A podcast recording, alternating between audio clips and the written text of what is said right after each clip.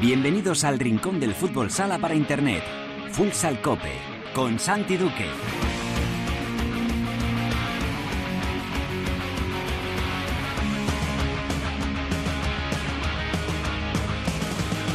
Hola, ¿qué tal? Bienvenidos a Futsal Cope, la casa del fútbol sala en cope.es.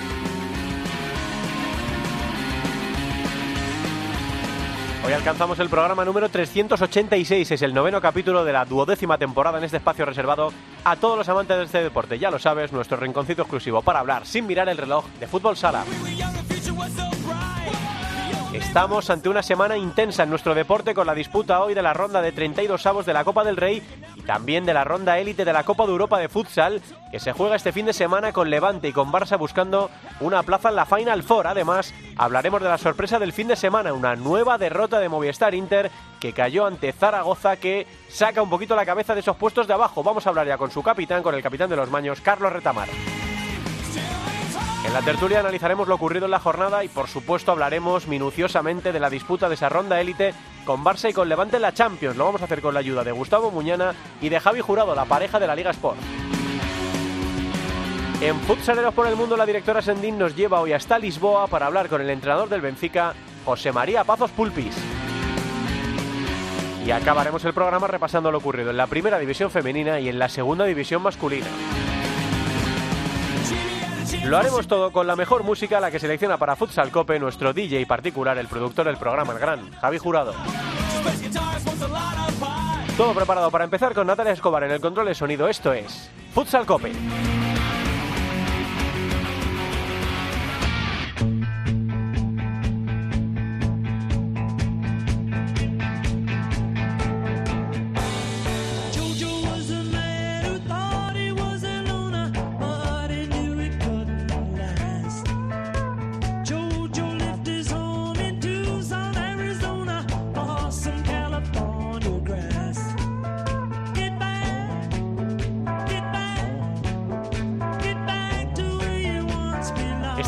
Futsal Cope nos hemos subido al carro del estreno de un documental musical que se ha puesto muy de moda en estos días en Disney Plus, que no es otro que Get Back, ocho magníficas horas sobre los Beatles. De hecho, así suena este Get Back. Bueno, decíamos que es una semana muy movidita en el fútbol sala, se disputó una nueva jornada en la Liga Nacional de Fútbol Sala, hay Copa del Rey, 32 avos, se juega todo hoy y además estamos muy pendientes de esa ronda élite que va a llevar a Barça y a Levante a buscar esos billetes para la Final Four de la Copa de Europa. Pero lo primero es lo primero porque ya está en comunicación con nosotros el capitán de Fútbol Emotion Zaragoza, Carlos Retamar. Hola, Retamar, ¿qué tal? Muy buenas tardes. Hola, buenas tardes, ¿qué tal? Lo primero de todo, ¿cómo te encuentras? Que hay una lesión que te está apartando de los terrenos de juego. ¿Cómo estás, eh, Carlos? ¿Cuándo Sí. te queda para volver? Bueno, sí, lo primero que te quería decir, lo primero que este año el capitán es Iván Bernat, Bueno. para que lo para que lo sepáis. Bueno, tú llevas el brazalete aunque no lo lleves, Carlos. No, no, no, no, este año decidi- decidieron que era de otra manera y Sí. tocó Iván Bernat, yo también decidí dar un paso atrás por pues ya mi edad y eso y, y bueno, para que Bueno, lo sepáis, y aclarado, chaval, aclarado, que se merece también que, que la gente le nombre como capitán y yo ya al final pues soy el, el abuelete del vestuario, pero el capitán no. Vale. Bueno, ¿cómo estás entonces? ¿Cómo te encuentras?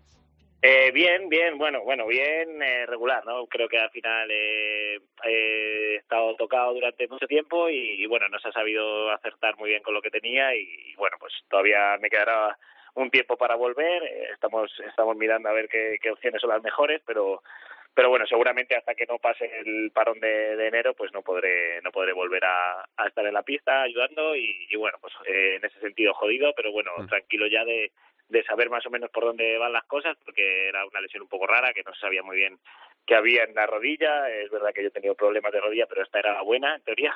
Sí. Y, y, bueno, al principio era un edema óseo, luego al final resultó que tenía un poco tocado el menisco y, y bueno, hemos estado ahí esperando y al final pues seguramente haya que, que abrirlo, que, que operar y, y bueno, pues eh, un mes, mes y medio de baja y, y entonces pues ya con, con el parón de enero que hay, pues intentar volver a ayudar en, en febrero y aparte que, que, bueno este año tenemos he tenido la suerte de que de que habiendo el mundial en verano y ahora el, el europeo en en enero pues voy a poder jugar pues prácticamente toda la bueno toda la segunda vuelta e incluso el último partido de, de la primera vuelta si todo va bien Sí, es verdad que Entonces, est- estos parones tan raros, ¿no? No suelen beneficiar a nadie, pero mira, para estas Sí, cosas... mira, se para caso- mí, ¿no?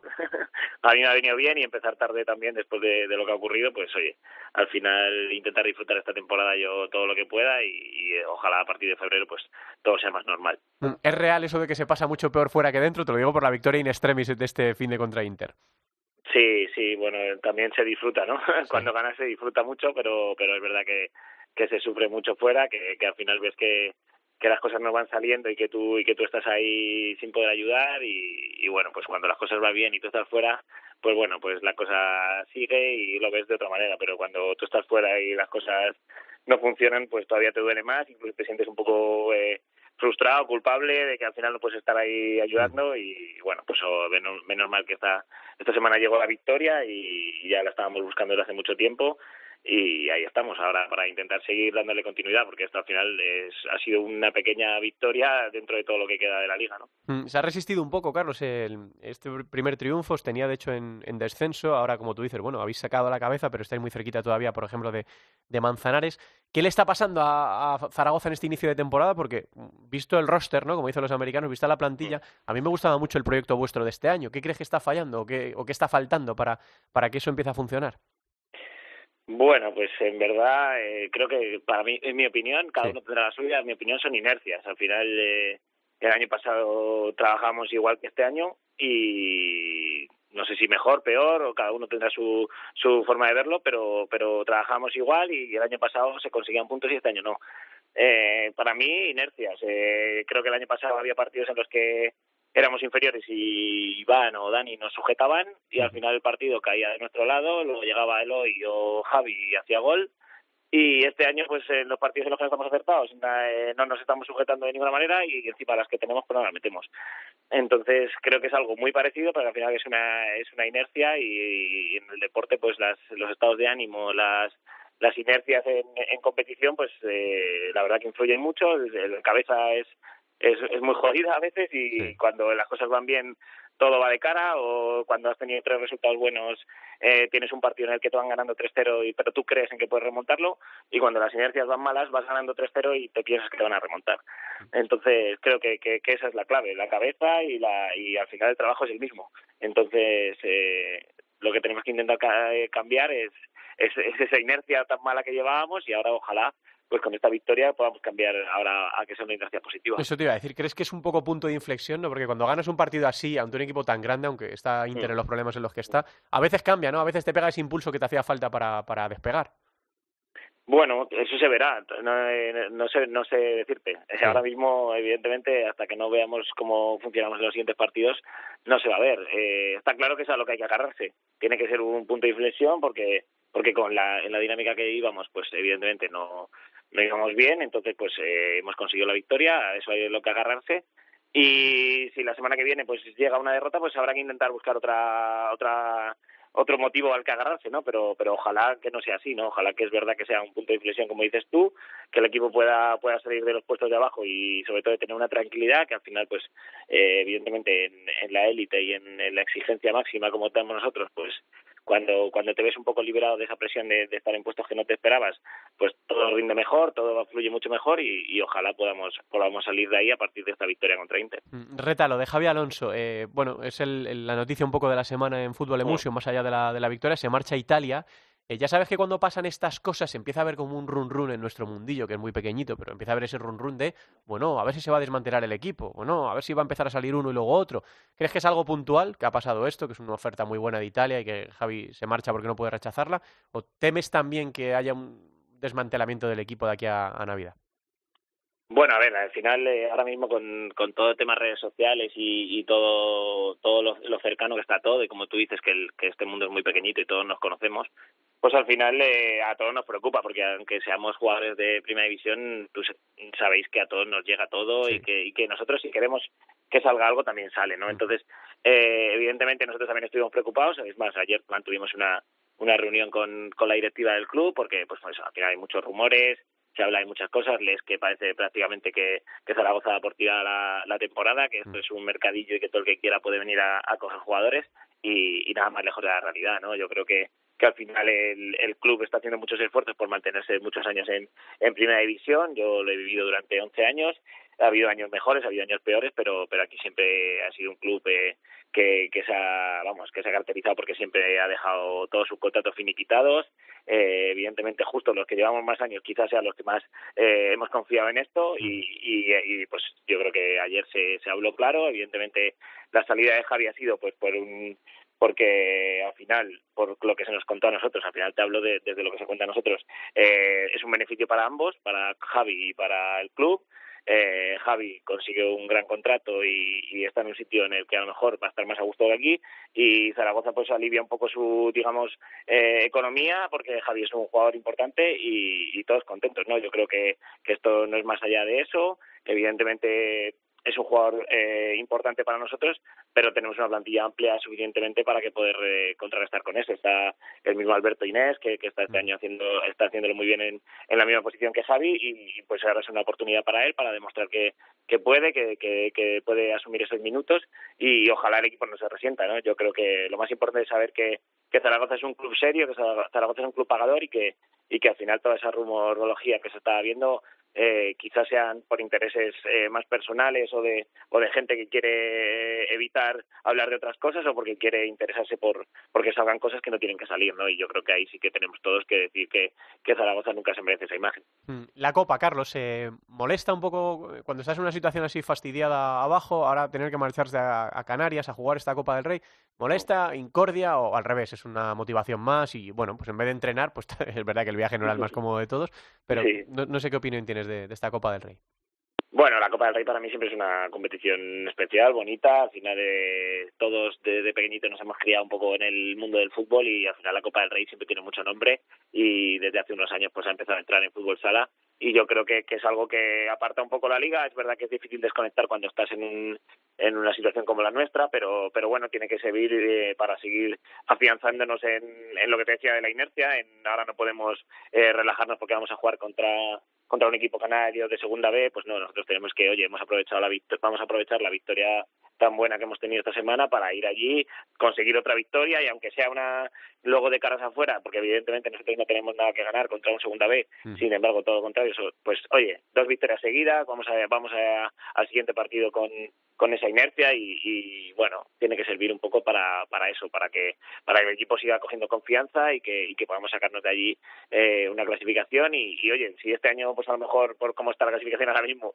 la liga va a ser sufrida y va a tener que ser una temporada dura para nosotros en liga pues ojalá sea una temporada buena en Copa del Rey no y que podamos ir pasando rondas y que y que sea un poco nuestro nuestra vía de escapatoria de que en liga no funcionamos a lo mejor como queríamos pero en la Copa del Rey pues sí no pues eso tenemos que intentarlo sí es una lectura. Yo creo que la lectura correcta, ¿no? Porque martirizarse o mortificarse con estas cosas que la vas a tener que jugar y que efectivamente tienes en principio en estas primeras rondas mucho más que perder que que ganar, pues sí. no, ¿no? Verlo como una oportunidad para seguir creciendo, para sumar esa inercia, ¿no? Después de la victoria ante Inter, yo creo que es la, la lectura correcta. La última, Carlos, eh, eh, es, creo que es un décima temporada tuya, ¿no? Eh, la que inicias, mm. la que estás iniciando en, en Zaragoza, renovaste en verano para una temporada más no sé qué te pide el cuerpo, ¿no? Ahora esta lesión que siempre fastidian bastante, pero bueno, como tú dices, eh, esperemos que te pueda recuperar y con lo de la Eurocopa no perderse demasiados partidos. ¿Cómo afrontas? ¿Cómo estás eh, viviendo esta temporada? Que no sé si será la última o no, ¿no? Me imagino que es la pregunta del millón, ¿no? Mucha gente te, te tiempo preguntándote, bueno, ¿qué reta es la última o, vas a jugar más, ¿no? Cuando sois jugadores veteranos es una pregunta recurrente, ¿no? Pero no sé cómo te encuentras tú, si tienes ganas de más, si eh, notas que estás al final, eh, ¿cómo estás viviendo esta 21-22? Bueno, pues eh, como dices tú, ahora la lesión ha trastocado un poco todo, ¿no? Eh, yo el año pasado también eh, salí de una operación anterior en, en verano en la que decidí que era un poco el momento ahí eh, clave decir qué hacía con, con mi carrera. Eh, decidí intentar seguir en la en la élite a base de una operación de tobillo y bueno, pues la verdad que el año pasado al final pude pude aparecer en todos los partidos menos uno, en el, primero no pude, pero todos los demás estuve estuve en el partido, eh, al final se confió en mí, seguí teniendo minutos, el, la temporada fue muy buena.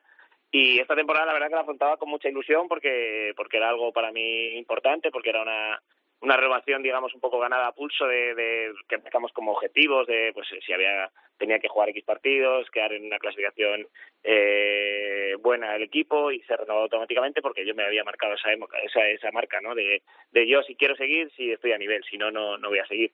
Y, y bueno, en pretemporada me encontré muy bien, eh, primer partido en Burela también muy bien, eh, físicamente me encontraba como, como hacía mucho tiempo que no me encontraba, pero, pero bueno, llegó el partido de, de Santa Coloma, que fue un poco una debacle deportiva para todos y encima para mí, pues, pues noté esa molestia y, y ahora mismo pues estoy un poco a expensas de, de ver qué pasa con, con lo que con cómo me recupero no eh, evidentemente la edad es la que hay es la que está eh, para mí afrontaba esta temporada prácticamente casi seguro de que iba a ser eh, por lo menos la última en Zaragoza. Es verdad que no quiere que sea, no quiero que sea la última de, de fútbol sala porque creo que, que aún que puedo que aún puedo jugar pero pero bueno al final el físico es lo que es lo que marca todo y con esta operación pues ahora mismo eh, evidentemente no te puedo decir no cuando pase todo y en marzo abril pues ya llevé dos meses compitiendo y vea cómo estoy pues ahí es donde tomaré decisiones y, y donde haya que, que decidir eh, qué hay que hacer pero bueno yo encantado de de tener 39 años, de seguir en primera división, de poder competir con, con gente de 20, 22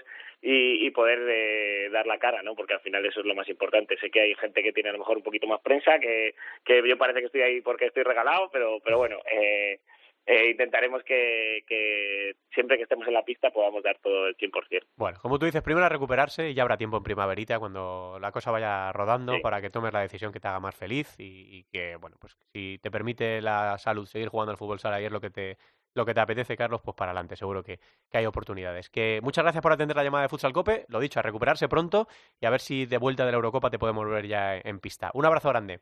Muchas gracias, como siempre. Un abrazo. Carlos Retamar, señoras y señores, eh, iba a decir capitán, no jugador de fútbol en Muso en Zaragoza, ha sido capitán dura- durante muchas temporadas de, del equipo Maño, ahora sufriendo una lesión, pero feliz por ver a su equipo sumar esa primera victoria de la temporada frente a Inter y salir de los puestos de descenso. Vamos con la tertulia. La tertulia de Futsal Cope.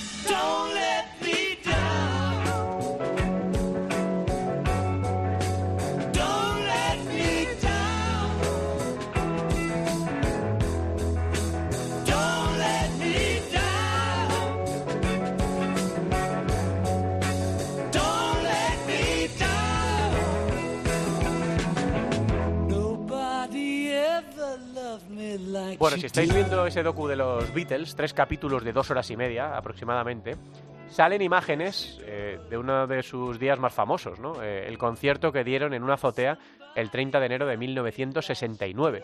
Y está sonando en Futsal Cope eh, Don't Let Me Down, tal y como sonó en aquella azotea de Apple Records. Bueno, es semana de Copa, sí, hoy se juegan un montón de partidos de los 32 avos de la Copa, pero es semana de Elite Round con Barça y con Levante buscando una plaza en la Final Four de la UEFA Futsal Champions League. ¿Y dónde van a poder seguir los partidos del Levante? En la Liga Sports TV. ¿Y quién narra y comenta la Liga Sports TV? Nuestro vicepresidente Javi Jurado y casi uno de nuestros padres fundadores, Gustavo Muñana, que ya nos escuchan eh, en esta tertulia de Futsal Cope. Hola, Javi Ju, ¿qué tal? Muy buenas. Oh, hola, muy buenas, muy buenas, Santi. Señor Muñana, don Gustavo, ¿qué tal? Buenas tardes. Saludos futsaleros, un placer estar aquí con, con todos vosotros en Futsal Cope. Bueno, semana importante, ¿no? Semana bonita por la disputa de la, de la Elite Round. Es verdad que además hay Copa del Rey, que venimos de una jornada que nos deja muchas sorpresas, como una nueva derrota de Inter. Vamos a ver qué pasa hoy en la Copa, porque efectivamente, como hablábamos ahora con Retamar, los equipos de primera división en esta ronda tienen mucho, mucho que perder y muy poquito que ganar, y siempre hay algún- equipo de segunda B que nos deja que nos deja sorpresas. Pero vamos a empezar a abrir el melón por lo más importante de esta semana, que es la, la Elite Round. Lo primero de todo, sensaciones. Eh, Javi, eh, Javi, ¿pasan los dos? ¿Pasa uno? ¿No pasa ninguno? ¿Qué te dice el cuerpo? Te diría que pasa el Barça, eh, el Barça, pero bueno, que con- yo creo que lo tiene factible. El otro día lo, lo comenté con Cancho en el partido de gol. Lo tienen factible los dos equipos, porque no es fácil, evidentemente. Pero claro, lógicamente el, el estado de forma que atraviesa el Levante pues genera muchas más dudas. Yo quiero pensar que en esto, en lo psicológico, Diego Ríos ha ido a tope. Eh, creo que también si recupera efectivos lo va a tener mejor, eh, está claro, porque las, las bajas están pasando facturas, se ve rápidamente. Entonces, si el Levante está en forma, sabe cambiar el chip, el primer partido te lo llevas, el segundo tienes suerte también y llegas al tercero, al de Benfica con opciones, pues eh, firmadísimo. Y en el caso del Barça, hombre, yo creo que lo tiene más fácil por potencial y demás. Yo creo que el Barça en ese grupo es precisamente el rival al que todos miran. Mm, Un mal partido es verdad que es que te puede tirar por traste la clasificación, Pero por eso, de momento el Barça y con los dedos cruzados, eh, a ver si tiene un poquito de suerte el Levante también. Recordemos, los rivales, en el grupo 4 el Levante está emparejado con Huracán, el equipo con el que debuta, con Aladas y con el Benfica, que es a priori el, equipo, como dice Javi, con el que se va a jugar la clasificación. El Barça se va a enfrentar en el primer partido mañana a las cinco y media a Dobovec y tiene en ese grupo también a Halle Goik y al Futsal Pilsen, que es el equipo anfitrión y que viene a hacer una buena... eh, primera ronda, una, una buena ronda principal. Gus, ¿cómo lo ves tú, la- las posibilidades de Barça y de Levante para estar en la Final Four? Yo creo que el Barça es, es favorito y eso sí, no lo va a tener nada fácil en la República Checa, de verdad. ¿eh? No, no tenemos que minimizar el, potencial de los equipos a los que se enfrentan. Luego, si quieres, hablamos más en profundidad.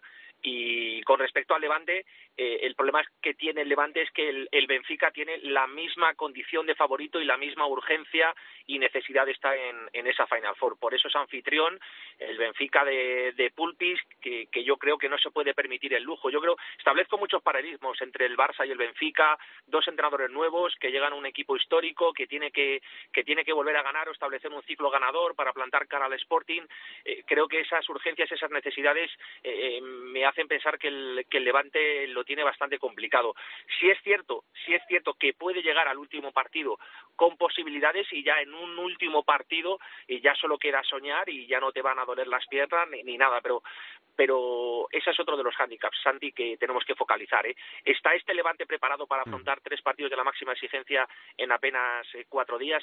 Ese es el hándicap al que se... Si solo fuera a medirse al Benfica y, y una moneda al aire, y creo que el Levante tiene argumentos para tutear al Benfica, pero creo que el partido ante el Huracán es tremendísimo, sobre todo la- el nivel de exigencia físico es tremendo, y luego contra el Aladas tampoco es que vaya a ser tampoco es que vaya a ser fácil y estamos hablando al fin y al cabo de un debutante competición europea Lisboa presión realmente lo veo complicado eh, no me no quiero ser un optimista ni pesimista pero sí un realista bien informado Santi ya me lo conoces Eh, está claro que hay que analizar un poco de dónde vienen, ¿no? El Barça en una forma demoledora, de, de rodillo tremendo. eh, después de ese partido en Mallorca que parecía que podía atisbar algunos nubarrones en el inicio de Jesús Velasco y luego en una forma, en un estado de forma que, que, bueno, que sorprende a propios y extraños, ¿no? Hablábamos con Jesús Velasco aquí hace muy poquito y él decía que, bueno, que tiene la plantilla y los objetivos y eh, la exigencia de, hacer lo que están haciendo, pero que ahora mismo todavía no, no han hecho nada. Y el Levante, pues con muchas, muchas más dificultades. Eh, viene de arreglarlo un poquito en la última jornada eh, y se impuso con dificultades y con sufrimiento a Manzanares, que eso es el Hidalgo, pero efectivamente, y con la salida de, de Esteban y sin la llegada de un fichaje de relumbrón al que quizá esperan para, para Navidad, pues desde luego eh, es un equipo ahora mismo en dificultades, ¿no? En la propia competición, sí. Y el otro día, fíjate, contra Manzanares lo que sufrieron. Claro, Sí, sí. eh, cuando está estando Pedro Toro, por lo menos te da la opción del juego de 3-1. No vamos a hablar otra vez más por enésima vez de lo que el Levante está echando de menos a Esteban, pero eh, da la sensación también de que el Levante tiene la primera misión, asegurarse en defensa, no encajar, encajar lo justo y aprovechar de las contras y vivir de los errores. Que si te toca un rival el difícil, pues lo vas a tener más difícil. Es que creo que lo dijo Diego Ríos hace poco. Si metemos un gol, es muy difícil ganar los partidos. Eh, para eso, eso te obliga a, a no encajar. Y el problema del Levante, sobre todo en cuanto tiene una o dos bajas, que se convierte en un equipo relativamente previsible, que yo creo que ese es su talón de Aquiles. Entonces está obligado a hacer un partido excelente, sin fallos en defensa, concentración 40 minutos y como dice Gustavo, hay que aguantar así tres partidos seguidos contra tres rivales de mucha entidad. Entonces, bueno, ventaja pues que dependen de sí mismos y si hacen clic o lo que sea en la cabeza, salen con una motivación extra que eso ayuda, eh, un reseteo mental de decir, venga, que es que tiene muy buena plantilla, la verdad, el Levante tiene una plantilla, tiene un cuarteto de inicio bueno, tiene un banquillo eh, con garantías, Un- jugadores un que si están entrenador bien, muy pues bueno, adelante. un entrenador muy bueno. Por supuesto, eso es muy bueno. Decimos de, eh, yo siempre soy partidario de, de, de, que eso, de mantener a los entrenadores que lo hacen bien, ¿no? Y en el caso de, de Diego Ríos, yo creo que es un acierto. Entonces, bueno, tiene una plantilla que conoce y O sea, que, eh, que hay varios hándicaps. Yo, yo por lo menos lo veo de fuera. Rubi es la gran incógnita. Saber si llega, si no Sí. llega, si lo reservan para el Benfica. Creo que Rubi es la pieza clave, es la extensión de Diego Ríos sobre la pista. Otro dato de esos que te gustan muy poco, ver. eh, El Levante no sabe, lo, no sabe lo que es ganar a domicilio todavía esta temporada. ¿eh? O sea, decir, y le, le- le estamos pidiendo que gane tres partidos en Lisboa. Sí, entonces con lo cual de momento ya eh, o sea decir ya estamos ya estamos hablando de milagro de épica Sí. ¿eh? y es algo lógicamente se lo tiene que permitir el Levante soñar soñar en voz alta o sea si no le queda otra ha llegado Sí. a la ronda élite que creo que para un equipo eh, eh, debutante ya es ya es increíble. El sorteo le ha favorecido, pero claro, sin, sin menospreciar tampoco a, a- al Huracán, que tiene a Radevich, a los hermanos Grichina, al, a la Ladas de Juan Racalvo, el Benfica, por ejemplo, otro de esos datos que tampoco te gustan, en Liga solo puede usar cinco extranjeros, en la competición Europa puede usar los siete, Los que quiera. siete extranjeros. Si a eso le añades de los siete extranjeros la profundidad de banquillo de la que hablaba Javi, le añades también que, que tiene esos campeones de Europa, campeones del mundo, y, y esa presión manejada en forma de presencia de aficionados como anfitrión, a mí se me antoja realmente difícil y todo lo que logre el Levante, desde luego, si llega al último partido con opciones frente al Benfica, ya será un éxito. Lógicamente, si elimina al Benfica, será tendremos que hablar de épica y de uno Bueno. de los logros históricos de- del fútbol sala español. Sí, probablemente Y- es eso. a- No está exigido para llegar a la Final Four. No es una exigencia que se le pueda plantear al Levante. Es decir, si no llega a la es Final Four es un fracaso, ¿no? La Elite Round ya es, es- un objetivo plausible para el me Levante. preocupa, me preocupa mucho más cómo manejar, por eso, Santi, me preocupa mucho más cómo manejar la, la, la alegría o la decepción. Lógicamente, la alegría, la alegría va, va a conllevar un tremendo desgaste y ese desgaste y la decepción va a llevar lo que una amargura tremenda. En ambos casos hay que estar muy preparado mentalmente para afrontar el mes de diciembre, que es algo que Javi y yo insistimos mucho en la retransmisión de la Liga Sports TV. Eh, en diciembre va a haber equipos que van a salir por la puerta grande o por la enfermería, Javi. ¿eh? Es decir, hay, hay partidos muy complicados. Entre diciembre y enero hay cinco partidos y cuando te quieras dar cuenta, eh, Santi, no hay tiempo. Sí, No para- hay tiempo, o sea, no hay tiempo. Y te has, quedado, te has quedado fuera de la Copa y de repente no solo te has quedado fuera de la Final Four, sino que te has quedado fuera de la Copa. Entonces, en ambos casos, tanto el milagro como la, la decepción, eh, eh, hay que manejar muy bien el aspecto mental en el, en el Levante. También en el Barça, ¿eh? Y- que el Barça, repito, llega a la República Checa como favorito, pero pero ojo con ojo con el Dogobek esloveno, que tiene a, a jugadores internacionales eslovenos que todos conocemos, como Kujek, el portero, eh, eh, el portero, Cigacek, luego tiene tres croatas muy buenos, de muy buen nivel, Matosevic, eh, Novak y, y, Peric, un pívot gigante, eh, o sea, decir, ojo, eh, ojo al Dogobek, Ojo al Galegoy, que tiene una legión de brasileños también tremenda, tiene al croata Jelocic también, o sea, decir, ojo al Galegoy y ojo al Checo, que también tiene sus cositas, tiene tres eslovacos, tiene a Thomas Nuk, tiene a Bajala, el portero que recordará Javier y que tú también recordarás del Mundial, e- y luego tiene también a los a los veteranos, a Lucas Resetar y a Seiler, que se las saben todas, o sea, el, el Barça lo tiene complicado, pero claro, el Barça es tremendamente favorito, el Barça está obligadísimo, como tú dices, hablando de obligaciones, el Barça está obligadísimo, y, y entonces con lo cual lo tiene, tiene que estar en la, en la Final Four. Javi. Yo, sin pretender hacer sangre, eh, es- poniéndonos en el peor de los casos, ¿no? De que Levante a lo mejor caiga, a lo mejor con, sumando un punto, sumando un tres, o a lo mejor su- sumando tres derrotas, no lo sé.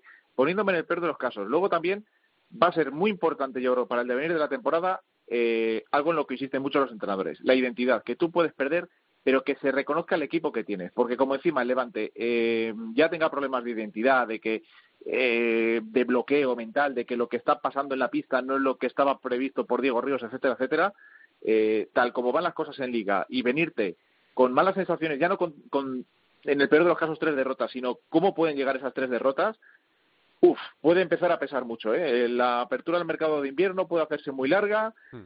y el mes de diciembre del que habla Gustavo puede hacerse demasiado intenso. Bueno, pues vamos a esperar a acontecimientos. Esto lo podéis seguir en la, en la Liga Sports TV, los partidos del Levante, eh, para ver si consigue una plaza en la Final Four o si no, efectivamente, eh, cómo es el balance de daños, cómo llega de, de Lisboa. Mira, en un ratito vamos a ir a casa del enemigo, ¿no? Vamos a hablar con Pulpis a ver cómo afronta también esta, esta ronda élite de la, de la Final Four. Vamos a hablar de la Copa del Rey. Vamos que- a desearle, sí, Santi, vamos a desearle suerte también a Sergio Muyor con el acceso, ¿eh? que, que fíjate, vuelve Ricardiño, por lo que a mí Sí. me aseguran, vuelve Ricardiño y la puede liar allí en, en Rusia, ¿eh? en el grupo de en el grupo de Kairat, eh, con, con también con el con el Tiumen que ejerce de anfitrión y el Vite Norsa, o sea, ojo que ahí pueden pueden pasar cositas, ¿eh? pueden pasar cositas, pero el Kairat es favorito y el Sporting es tremendamente favorito también para, para estar en la Final Four en el otro grupo, pero vamos a desearle suerte a, a Sergio Muyor y al acceso francés. Claro que sí. Nosotros siempre, luego lo repasará Teresa con nuestros españoles, que no choque directamente con intereses, lógicamente, de equipos españoles, ¿no?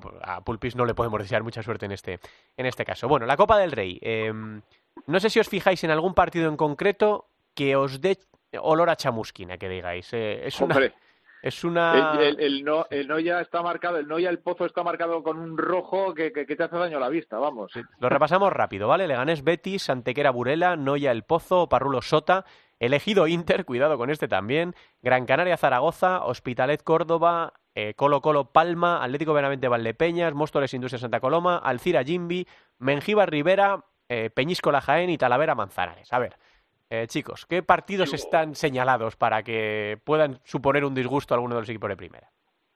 Talavera, Talavera Manzanares va a sufrir ahí el equipo de Juanlu. Eh, Jaén puede sufrir en Peñíscola del, de Sí. Santi Valladares, aunque vienen, vienen de perder precisamente al Full Energía Zaragoza, que Nano Modrego y sus 41 años Sí, todavía sí, suponen y toda una estructura, una amenaza para Palma. Ya ha hablado Javi del Noya El Pozo y, y se me ha quedado uno y bueno, lógicamente elegido Inter. Elegido que Inter. Vamos a ver qué vamos Sí. a ver qué pasa qué pasa en Inter eh, porque tienen tienen que reaccionar, ¿sabes? Entonces con lo cual no hay es que no bueno y se, ya sé, ya sé cuál se me olvidaba el nuevo Leganés de Rubén Barrios que viene de perder el derby ante Inter de, de ser colista frente a un Real Betis que, que tampoco termina de reaccionar son cuatro jornadas sin ganar y, y es un partido ahí que te cae en martes en vísperas también de, de, de un duelo difícil eh, la próxima jornada en el que ya tienen que puntuar para para no verse ahí en las posiciones de abajo la verdad es que hay partidos muy muy apetecibles eh, Santi Sí, tiene muy buena Y pinta. luego, Di, Javi. Y luego hay que ver también, porque eh, si te fijas, los entrenadores, los de primera división, se van con todo. O sea, salvo casos muy puntuales, se llevan una convocatoria que podría valer para cualquier equipo, para cualquier partido de primera división. Por ejemplo, la lista de Tino sí que me ha llamado la atención, que lleva bastantes chavales, eh, un poco una lista similar al tramo final de la temporada pasada, cuando ya lo tenía prácticamente todo hecho. Eh, que lo mismo pones a jugar a los chavales y eso te cambia la vuelta y haces un partidazo en el ejido y, y te vuelves con, la clasificación en la mano. Creo que está lesionado Bollis, también se ha lesionado Borja y bueno, Barona jugaba minutos este fin de semana, frente, eh, o sea, decir, es complicado ¿eh? y también eh, sabe que tiene una final frente a Burela el próximo fin de semana, eh, hablando de Claro. partidos también, Industrias visita, Industrias visita mi, visita mi ciudad frente a Móstoles, pero yo creo que eh, al hilo de esa reflexión, Sandy y Javi, es que creo que los equipos de primera han aprendido la lección, saben que no se pueden descuidar en estas rondas y que un sorteo propicio en la siguiente te abre las puertas a disputar una Final Four con la que justificar toda la temporada. Entonces, con lo cual, realmente yo creo que había mucha torpeza de o ligereza a la hora de afrontar estas rondas. Y ahora mismo, en la liga de las urgencias, en la liga de que todos los todos los equipos tienen que justificar su presupuesto, me parece una tremendísima opción la de disputar una Final Four de la Copa del Rey. Y, y, oye, si llega un momento ganar un título, porque eh, me parece me, me parece que justifica cuando menos una temporada ya jugar la final, la Final Four, jugar la final ya no te digo y ganarla, pues pues puede dar mucha tranquilidad a muchos proyectos que lo necesitan. Sí, sin duda. Ahora, ahora que hay codos por todos los lados, seguro, vamos, los equipos estos, sobre todo los, los que de los que esperamos más, ¿no? Tipo, por ejemplo, Palma se me viene a la cabeza, bueno, del propio Levante, Claro, que vamos a decir, Jimmy, bueno, pues Palma, Jimby, Bueno, sí, eso es. chicos, tipo- incluso el Pozo. Incluso el el Pozo. Pozo, que También, necesita también. títulos. Que También. necesita títulos. Es. Bueno, de la El última Pozo. jornada, que mm, bueno, victorias muchas, muchas en casa. De hecho, todos los partidos se saldaron con victoria local, menos el que pudimos ver en gol eh, de la goleada del Pozo frente a Córdoba. Eh, ¿Qué quieres destacar, Javi, de, de lo que pasó? ¿Qué, qué te llamó la atención? Supongo sobre todo lo de Inter, ¿no? Lo de Inter, desde luego, porque, como siempre digo, siempre hay que esperar al segundo o tercer partido para saber si una dinámica es buena o mala, y en este caso, pues lo de Inter que genera muchas dudas, que, eh, bueno, pues al final es cierta intranquilidad, ¿no? Llama la atención como, por ejemplo, Palma gana 2-0 y es una victoria balsámica, ¿no? Eh, eh, me preocupa, por ejemplo, lo del Betis, lo de Industrias a lo mejor no tanto, ¿no? Porque sabemos que es una plantilla muy joven, que bueno, pues vamos a ver, la hace trabajar eh, eh, Javi Rodríguez, pero tiene todavía que dar un paso al frente. Vamos a ver, no sé si ese, ese estar entre los ocho primeros que decía el año pasado y que este año quería repetir, a lo mejor se le queda un poco corto, ¿no? Lo que tiene, pero eh, no sé, por ejemplo, lo del Betis, por ejemplo, sí me preocupa porque es el salto de calidad es brutal y, y no estamos viendo rendimiento. O sea, no sé, yo me preocupa un poco por la situación de Juanito. Yo no sé si, si habrá rumores y no habrá rumores, pero desde luego que es que da la sensación de que no da con la tecla con un equipazo que tiene eh, con respecto al año pasado y está eh, ahora mismo ahí abajo, metido en la clasificación, no sé. Gus. Yo hay que llamar la atención sobre la, mini crisis de Inter, que ya va camino de ser una crisis, porque son cinco partidos sin ganar, cuatro derrotas y eh, cuatro derrotas y un empate entre medias, y, y sobre todo la, la, baja cantidad de goles que está haciendo. Creo que está en 16, es uno de los equipos menos goleadores, eh, salen a dos goles por, por partido, pero más allá de las cifras, creo que hay una hay una dinámica mala eh, a nivel físico. Yo veo al equipo muy cansado y sobre todo también eh, esa identidad que tenía en la pasada temporada, que todos le, todos recordábamos ese Inter de Tino Pérez agresivo, dinámico, vertical, con una tremenda movilidad, intensidad, de repente se, se ha diluido y, creo que los que, creo que, hay una serie de fichajes que no digo que sean malos ni buenos, sino una serie de, jugadores como Paul Pacheco o como, o como Igor Carioca que no están preparados para, para jugar en ese sistema. Yo creo que la llegada de, de Guillermao, incluso de Machado en, en enero, dos jugadores brasileños, sobre todo Guillermao, pivo de Corinthians, le va a facilitar a Tino Pérez tener un plan A, que era el que tan buen resultado le dio la pasada temporada, y un plan B para jugar de 3-1, para jugar a otra cosa, con jugadores como, repito, eh, Igor Carioca más en banda, no tanto como falso pivo, no, no sé, pero, pero aún así mm, las sensaciones no son buenas y tienen que romper esa dinámica porque es otro club que tiene también urgencias y, y exigencias. Y, luego a mí me gustaría llamar la atención lo, injusta que está siendo seguramente la clasificación, pero es la que es eh, con Manzanares, que, que, tuvo muchas bajas, pero que está jugando muy bien, de verdad. Da gusto ver jugar al equipo de, de Juan Alonso. Y también te diría que con, que con Zaragoza. Se ha sufrido algunas desconexiones a nivel precisamente de, de identidad pero a mí me parece que Zaragoza tiene un muy buen equipo, a pesar de perder a, a, Javi Alonso, que lógicamente es una, es una opción bastante arriesgada cuando eh, desprenderte de tu mejor jugador, porque en estadísticas era el mejor jugador, pero sí es cierto que la oferta del Meta Catania era también irrechazable y que a lo mejor el liberar una, liberar una ficha alta te permite ahora mismo entrar en el mercado invernal para tapar otra serie de carencias. Entonces, con lo cual, eh, creo que ahí en ese sentido tiene que manejar bien eh, esa situación fútbol, fútbol emoción Zaragoza. Y me cabe una última duda y dejo la puerta abierta, saber saber lo que quiere ser de mayor Córdoba. Decir, eh, se dejó se dejó empatar con Sota en Vista Alegre, el otro día ya fue el culmen de una trayectoria un poco errática a pesar de haber estado seis jornadas sin perder, lo que le da chance todavía para, para jugar una hipotética Copa de España, pero, pero Córdoba tiene que, tiene que dar un golpe encima de la mesa, o sea, tiene que sacudirse y decir, no, no, de mayor yo quiero ser equipo de Copa y de playoff, entonces con lo cual, eh, o por lo menos intentarlo, y, y, yo creo que tiene mimbres también Josan para, para lograrlo, si no la permanencia sería un buen, un buen botín, y con Industrias también, otro equipo al que le está maltratando la clasificación, que juega muy bien, pero Javi Rodríguez lo dice semana tras semana, cometemos unos errores impropios de un equipo de primera que nos causan una tremenda una tremenda factura. Y, y sí es cierto que, que Industria ya está más cerca de la tierra de nadie que de poder soñar. O eso o engancha una o engancha una racha muy buena.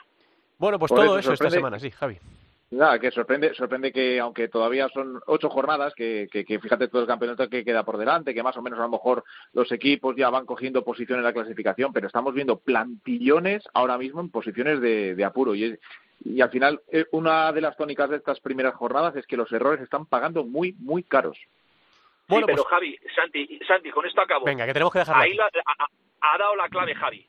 Ocho jornadas pero es que habitualmente las otras siete siguientes se jugaban en dos meses con unas vacaciones de Navidad de por medio. Estas se van a jugar en apenas un mes. Ahí es donde viene la puerta grande de la enfermería, Santi.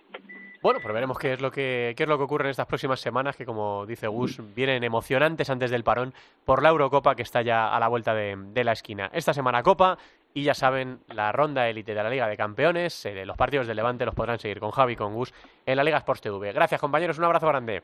Un abrazo. Saludos.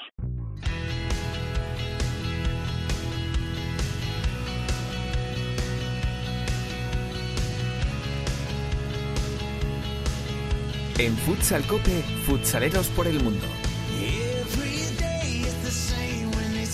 Bueno, lo habíamos prometido este viaje cortito, pero con un protagonista de altura, que esta semana además está puesto en el foco porque llega la ronda élite de la Champions League y tenemos a nuestros españoles por el mundo que a veces, como en este caso, se enfrentan a otros equipos españoles. Directora Santi Interesa, ¿qué tal? Muy buenas tardes. Muy buenas, ¿qué tal? Pues sí, tenemos tantos dispersados por eh, todo el planeta que cuando llegan estas citas importantes somos referencia y, y es raro que no nos encontremos algún eh, compatriota por ahí en algún, en algún equipo.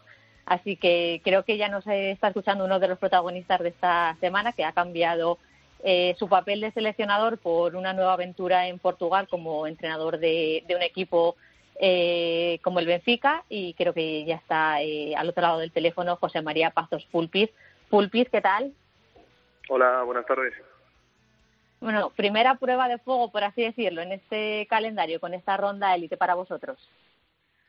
Bueno, la verdad que en un club como, Benfica las pruebas de fuego son todas, ¿no? Porque bueno, estamos tenemos muchos frentes abiertos, eh, muchas competiciones y en un club como este en el que solo vale ganar, la verdad que cada partido es un, un, digamos una final y bueno en este caso lógicamente pues es muy importante porque eh, quizás en la ronda previa de la de la Champions pues bueno eran grupos de cuatro pasaban tres y aunque bueno la idea era siempre pasar de primero para para ser cabeza de serie eh, en esta segunda ronda la ronda de élite pues ya cambia todo no solo pasa uno aquí ya no hay margen de error y, y eso es lo que dificulta todo no Grupo D con eh, vosotros, con Uragan, con el Aladas de Juan Racalvo y con nuestro Levante, un grupo que si lo pides eh, no te sale tan complicado. Bueno, yo creo que es un grupo complicado, ¿eh? es decir, no voy a decir que es el grupo más difícil de los cuatro, pero también diría que no es el, el, más flojo, ¿no? Creo que es un grupo muy equilibrado. Eh, eh, como dije, creo que nosotros tenemos que asumir nuestro papel de favoritos, primero por ser quien somos, segundo porque jugamos en casa, pero eso no quita que somos conscientes de que son tres muy buenos equipos. Eh, eh, Aladas es un equipo eh, muy bien trabajado, la verdad que Juanra está haciendo un muy buen trabajo, un equipo físicamente con jugadores muy grandes que ocupan mucha pista, jugadores con experiencia tipo Drot, el pivot que ha jugado ya en, en eh, tienen otro pivot muy interesante, Cipras, eh, tres brasileños, hacen una defensa zonal que que no es fácil de atacar porque no es una defensa habitual. Y, y ya digo, va a ser un rival muy complicado. Eh, el equipo ucraniano, eh, como todos los equipos ucranianos, ¿no? Equipos muy sólidos, con muy buen pase, que juegan muy organizados, que son equipos que no se descomponen en ningún momento, juegan al mismo ritmo, vayan ganando, vayan perdiendo. Quizás en su debe se pueda poner que bueno, les falta mejor profundidad, no tienen ahí pivos dominantes o, jugadores incisivos en ataque, pero es un equipo, ya digo, como, como suele ser su selección, son equipos muy, muy difíciles. Y el Levante, ¿qué voy a decir, no? El Levante, eh, su campeón de la Liga Española, un equipo que solo perdió con el Barcelona en el quinto partido de la final y en los penaltis, y lógicamente es nuestro mayor rival, ¿no? Va a ser un partido, estoy seguro que muy igualado, y aunque pueda parecer que a lo mejor no están en su mejor momento, somos conscientes de que con nosotros van a competir, que es un equipo que cuando llega a las grandes citas lo da todo y que está acostumbrado a jugar ese tipo de partidos y al que tampoco le va a afectar el, el ambiente que pueda haber aquí en la luz, ¿no? A priori se podría decir que vuestro objetivo sería estar en esa fase final. Sí, como te decía, ¿no? Nosotros eh, partimos como organizadores, eh, llevamos muchos años sin estar, si mal no recuerdo, desde el 2015 Benfica no es capaz de estar en una Final Four y a principio de temporada eh, fue uno de los objetivos que, nos planteamos, ¿no? Entonces, para nosotros creo que sería muy importante, a mí como entrenador, lógicamente, porque creo que daría mucha confianza al grupo en el trabajo que estamos haciendo, nos daría mucha tranquilidad para los próximos meses y ya digo, creo que tenemos una cierta no voy a decir obligación, pero sí responsabilidad por, por, por, por, por, el club, por, por quien es el Benfica y después por porque en este caso hemos hecho un esfuerzo importante por organizarlo, intentando pues que, que el público en casa pueda ser ese sexto jugador que nos lleve en volandas, ¿no? Es cierto que al final nos estamos un poco a la expectativa de lo que pueda pasar con el público porque el gobierno portugués ha cambiado las normas esta última semana. A partir de mañana se exige no solo estar vacunado, sino también hacer una prueba test, un test anticovid, eh, perdón, de un test de antígenos o una PCR antes de eh, para poder entrar aunque estés vacunado y eso no sabemos si nos va a restar público, ¿no? Entonces, bueno, es también un poco vamos a ver cómo qué pasa en los próximos días. ¿Y cómo estás viviendo este cambio eh, tan eh, radical después de tantos años eh, a los manos de selecciones, volver a coger eh, un, el control de un eh, equipo y, vivir ese día a día más centrado en esa competición de liga, esas competiciones internacionales que, que van viniendo? ¿Cómo estás viviendo esa transición? Bueno, era un poco lo que buscaba, ¿no? Yo había tomado ya mi decisión de abandonar Tailandia después del Mundial, eh, creo que mi ciclo allí se había terminado, eh, ya tenía prácticamente decidido mi, mi próximo destino, eh, pero entre que había unos problemas con la Federación Tailandesa y, apareció esta oferta de, de, Benfica, que era, digamos, a nivel deportivo era irrechazable, ¿no? porque era una oportunidad única de, de entrenar uno de los clubs top en el mundo, eh, pues era también, como dices tú, un cambio radical en todos los aspectos, ¿no? Está claro que en una selección eh, pues tu trabajo es tu- todo mucho más concentrado, te juegas todo en una competición de una semana, de dos semanas máximo, eh, pero el resto del año digamos que es un trabajo mucho más de observación, de ver partidos, de ver jugadores, de ir preparando cosas. Aquí el ritmo es totalmente distinto, ¿no? Nosotros, lo comentaba hoy precisamente, nos hemos encontrado eh, Diego Ríos y, y- y yo por la mañana estábamos hablando y es que este año con el ritmo de partidos que llevamos, nosotros solo hemos tenido, bueno, no hemos tenido pretemporada eh, porque diez, eh, hemos estado sin 10 jugadores, ocho que estaban en el Mundial y dos que estaban lesionados. Y desde que empecé, la mayoría llegaron tres días antes del primer partido de liga. Y desde que ha empezado la liga, solo hemos tenido dos semanas en las que hemos podido entrenar cinco días seguidos, porque el resto de las semanas es partido sábado, miércoles, sábado, miércoles. Entonces es juegas, el siguiente día recuperatorio, el siguiente día preparas el siguiente partido y juegas recuperatorio. Entonces es un año muy atípico, ¿no? Y, y para mí más, porque como tú dices, no, vengo de, de, una dinámica distinta como, como seleccionador, pero digo, muy contento por, por el reto, por la oportunidad, mm, era lo que estaba buscando, un reto de este tipo y, y con ganas de, de, de aprovecharlo y ya digo, lo estoy disfrutando al máximo. ¿Y qué te has encontrado en Portugal? Bueno, pues me he encontrado un club muy grande en todos los aspectos. Es, es- creo que es uno de los clubes más grandes de- del mundo. Tiene toda la estructura de un equipo de fútbol detrás. Tenemos muchísimo apoyo. Mm, a diferencia a lo mejor de otros clubes, aquí la sección de fútbol sala, digamos, es quizá la más importante dentro de lo que ellos llaman las modalidades. Hay cinco modalidades que son balonmano, baloncesto, voleibol, hockey a patines y fútbol sala, pero a diferencia a lo mejor de lo que pueda ser España, donde el baloncesto es muy fuerte o el balonmano es muy fuerte, por ejemplo en el Barcelona, ¿no? Aquí eh, las dos secciones más fuertes son fútbol sala y hockey a patines, no son las que más seguimiento tienen, ¿no? Um, aquí además, bueno, pues es un club que tiene muchísima eh, presión por parte del aficionado. El aficionado del Benfica no es solo aficionado del, del fútbol, es aficionado de todo, ¿no? Entonces, todo, digamos, eh, todo el entorno que hay en el fútbol también existe en las demás modalidades, en este caso en fútbol sala.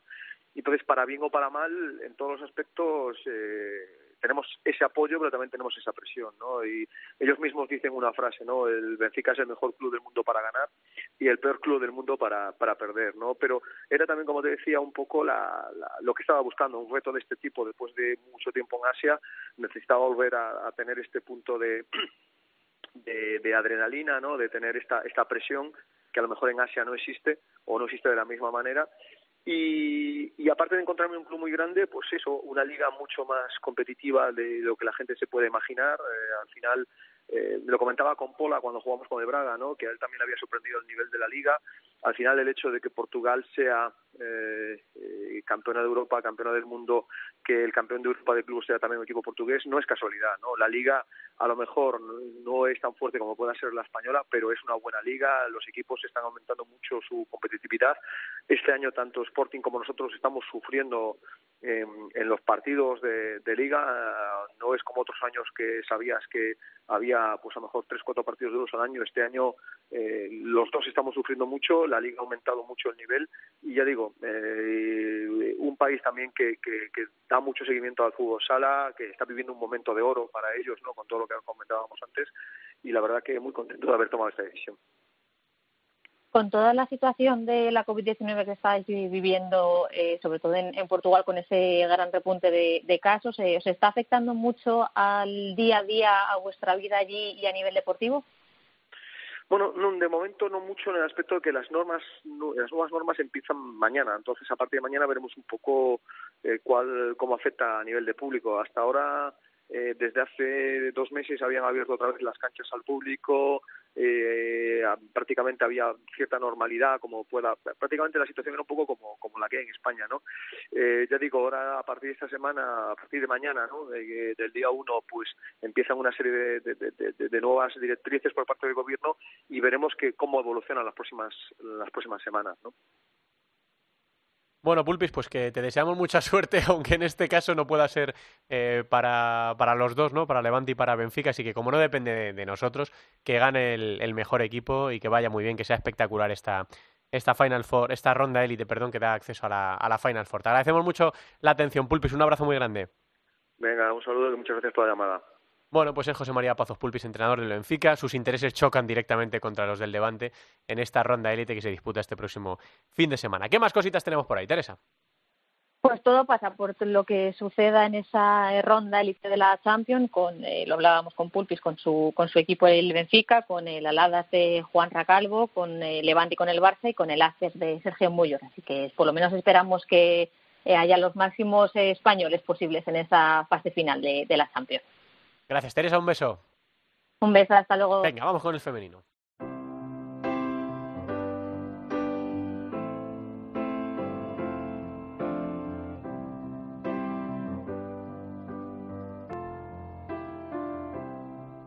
When I find myself in times of trouble, Mother Mary comes to me, speaking words of wisdom, let it be. And.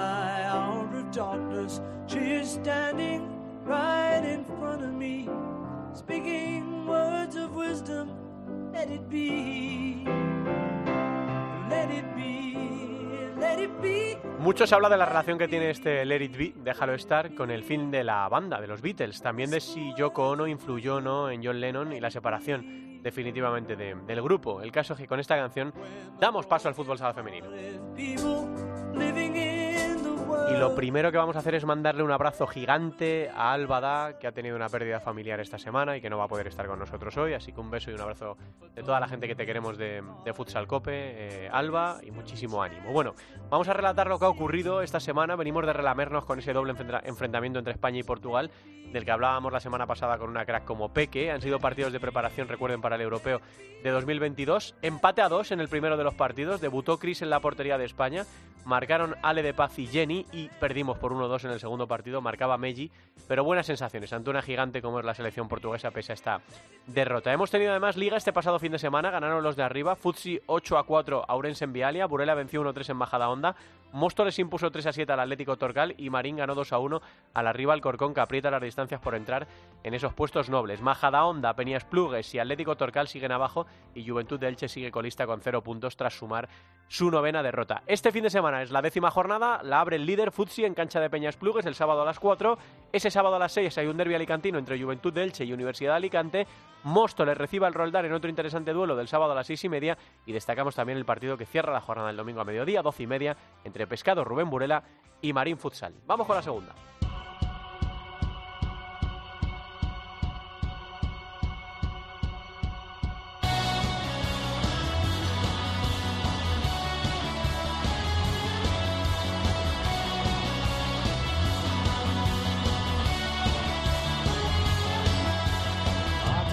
División de plata del fútbol sala español se disputó la jornada número 13 con estos resultados. Bisóquero Mantequera 3, Elegido Futsal 3, Unión Atlético Ceutí 4, Real Betis Futsal B 2, Atlético Mengíbar 4, Parrulo Ferrol 3, Noia Portus Apóstoli 3, Atlético Benavente 1, Móstoles 4, Talavera 3, Full Energía Zaragoza 4, Peñíscola 2, Alcira 2, Barça B 5, Inter B 3, Leganés 2 y Bisontes Castellón 3, Visit Calviá Hidrobal 2. La clasificación ahora mismo está encabezada por Noia Portus Apóstoli, que sigue imponiendo su ley, 34 puntos. Primero, segundo Peñíscola con 27.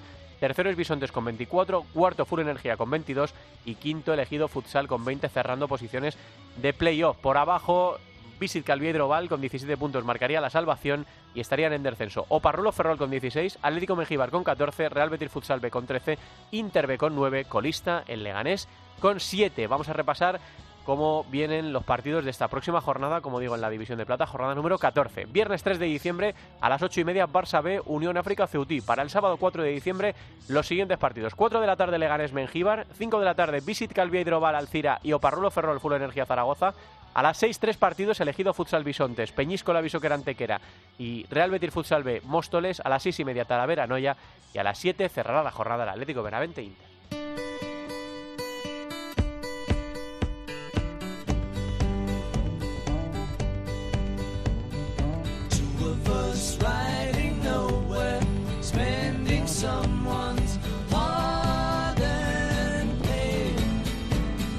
Con la música de los Beatles y este Two of Us, otro de los temas que suenan en este documental, cerramos este nuevo capítulo de Futsal Copa en una semana muy interesante con la Copa del Rey, con la ronda élite y con una nueva jornada de la Liga Nacional de Fútbol Sala, que será la novena. Y sobre el documental que nos ha acompañado, sobre la música del documental que nos ha acompañado, tanto si sois fans de los Beatles como no, recomendamos mucho El Visionado. Está en Disney. Gracias a todos por estar ahí. Natalia Escobar, en el control del sonido.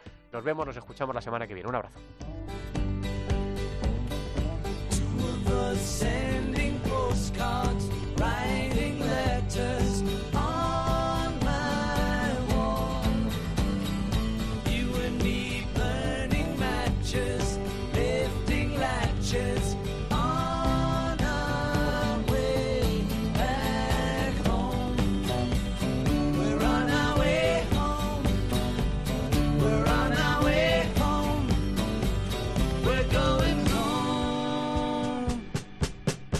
La División de Honor, la División de Plata, el fútbol sala femenino, los jugadores españoles fuera de nuestras fronteras, la selección, todo el fútbol sala en cope.es, Futsal Cope.